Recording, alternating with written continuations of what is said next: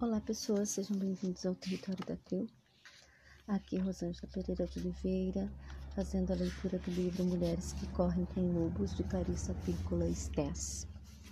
Nós estamos fazendo a leitura do conto Sapatinhos Vermelhos e hoje nós vamos para a armadilha número 4. Danos aos instintos básicos. A consequência do cativeiro.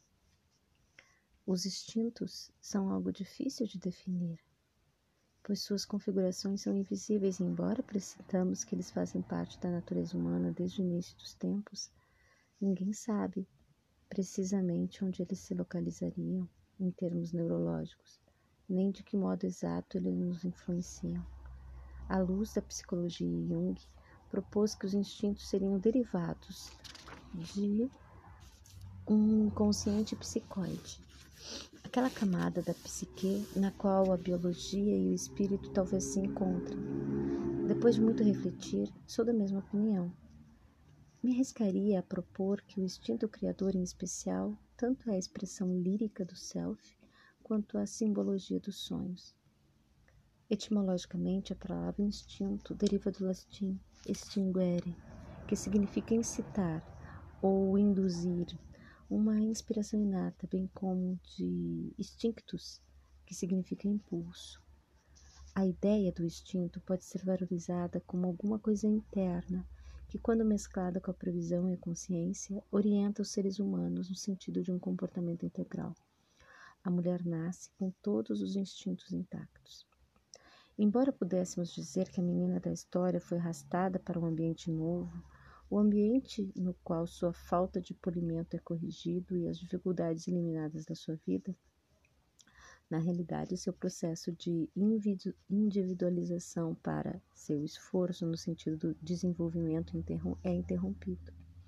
E quando a velha senhora, uma presença inibidora, considera a obra do espírito criador um lixo em vez de um bem e queima os sapatinhos vermelhos, a menina fica mais do que calada ela se entristece, que é o estado esperado quando o espírito criativo é isolado da vida profunda e natural. Pior que isso, o instinto da criança para fugir dessa aflição fica embotado a ponto de desaparecer. Em vez de ter como objetivo uma nova vida, ela fica presa numa poça de cola psíquica. A recusa a tentar fugir quando essa atitude é plenamente justificada causa depressão. Mais uma armadilha. Chamem a alma do que quiserem. A união com o lado selvagem, a esperança do futuro, uma corrente de energia, a paixão pela criação, um jeito de ser, fazer, amar, o um noivo selvagem, a pluma pousada no sopro de Deus. Quaisquer que sejam as palavras ou imagem que empregamos, que empreguemos para descrever esse aspecto da nossa vida, foi ele que foi capturado, e é por isso que o espírito da psique fica tão desolado. Em estudos a respeito da vida de diversas espécies de animais selvagens em cativeiro, foi descoberto que, independentemente do carinho com que foram construídos os seus ambientes nos zoológicos, independente do amor realmente verdadeiro de seus tratadores, muitas vezes os animais tornam-se incapazes de procriar. Alteram-se seus apetites para o alimento e para o descanso, seu comportamento vital definha até chegar à letargia, à irritabilidade ou agressividade desmedida. Os zoólogos chamam esse comportamento no cativeiro de depressão animal. Sempre que o animal é enjaulado, deterioram-se seus ciclos naturais de sono, de seleção de parceiro, do estro, dos cuidados consigo mesmo e dos cuidados com os filhotes, entre outros. À medida que se vão perdendo ciclos naturais, segue-se o vazio. O vazio não é cheio como no conceito budista do vazio sagrado, mas assim como um vazio como de estar dentro de uma caixa vedada sem aberturas. Assim, quando a mulher entra nos domínios da velha e árida senhora, ela sofre de perda de decisão, confusão mental, tédio, depressão súbita e súbitas crises de ansiedade, que são semelhantes aos sintomas que os animais apresentam quando estão atordoados pelo cativeiro ou por traumas. Um excesso de domesticação gera impulsos fortes e essenciais no sentido de brincar, de se relacionar, de saber lidar, de perambular, de comungar e assim por diante. Quando a mulher concorda em ser bem educada demais, seus instintos por impulsos caem nas trevas do seu inconsciente mais profundo, fora do seu alcance imediato. Disse então que ela está com seus instintos prejudicados. O que deveria vir naturalmente acaba não vindo, ou vem só depois de muitos esforços, muitos empurrões, muita racionalização e lutas consigo mesma. Quando falo do excesso de domesticação como forma de cativeiro, não estou me referindo à socialização, o processo pelo qual as crianças são ensinadas a se comportar de um modo mais ou menos civilizado. O desenvolvimento social é de importância crítica. Sem ele, a mulher não tem como progredir no mundo. No entanto, o excesso de domesticação se assemelha a proibir que a essência vital saia dançando em seu estado saudável e característico. O self selvagem não é dócil e vazio. Ele é alerta e sensível a qualquer movimento ou momento. Ele não se prende a um modelo absoluto e repetitivo para a roda e qualquer toda e qualquer circunstância. Ele tem opções criativas. A mulher, cujos instintos estão prejudicados, não tem escolha. Ela simplesmente fica impossibilitada de prosseguir. Há muitos modos de estar impedida de prosseguir. A mulher, cujos instintos estão feridos, geralmente se denuncia por enfrentar muita dificuldade para pedir ajuda para reconhecer suas próprias necessidades. Seu instinto natural para a luta ou para a fuga é drasticamente reduzido ou mesmo extinto. São inibidos ou exagerados o seu reconhecimento das sensações de saciedade, de sabor estranho, de suspeita, de cautela e seu impulso no sentido de amar plena e livremente. Como na história, uma das agressões mais indiosas ao self selvagem consiste em receber ordens para agir corretamente, com a insinuação que uma recompensa seguirá. Um dia, quem sabe.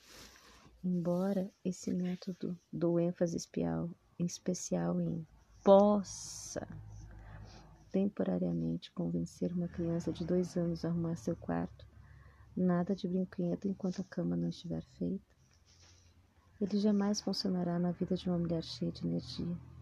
Apesar de coerência, persistência e organização serem elementos essenciais à implementação de uma vida criativa, a ordem da velha senhora para que ela se comporte elimine qualquer oportunidade de expansão. Não é o bom comportamento, mas a atividade lúdica que é a artéria central, o cerne, o bulbo cerebral da vida criativa. O impulso para o lúdico é instintivo sem o lúdico não há vida criativa. Com o comportamento restrito ao bom, não há vida criativa.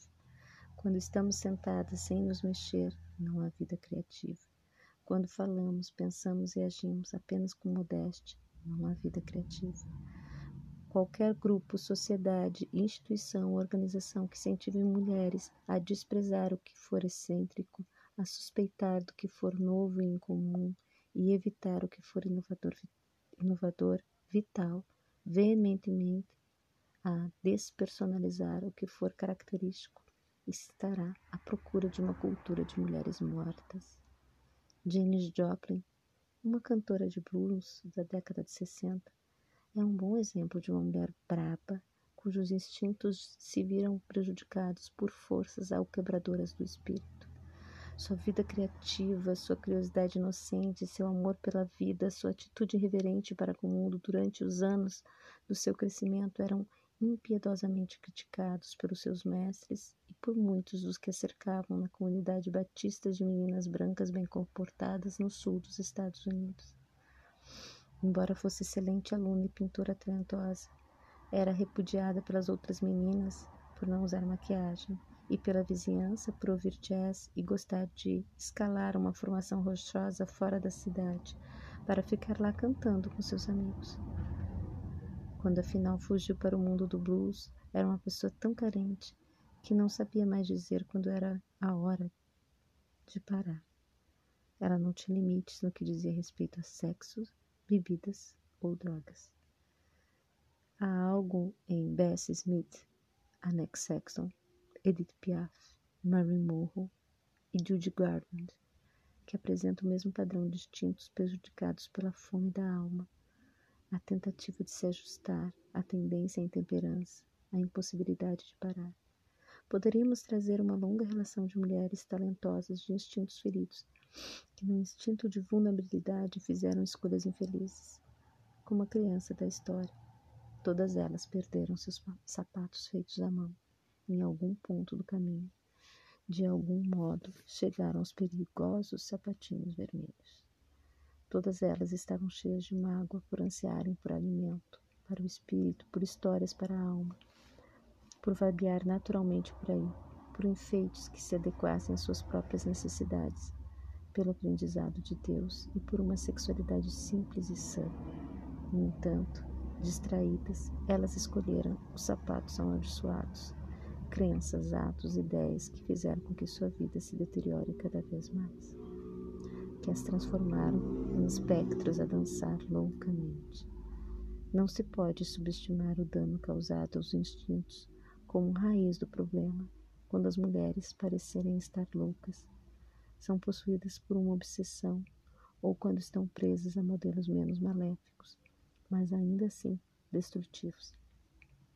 A recuperação do instinto ferido começa com o reconhecimento de que a captura ocorreu, de que uma fonte da alma se seguiu, de que os limites normais de insight e proteção foram perturbados. É preciso reverter o processo que causou a captura da mulher e a consequente fome. Antes de mais nada, porém, muitas mulheres passam pelos estágios que se seguem, como está descrito na história. muito forte. Obrigada pela companhia até aqui. Gratidão. Até amanhã. Namastê.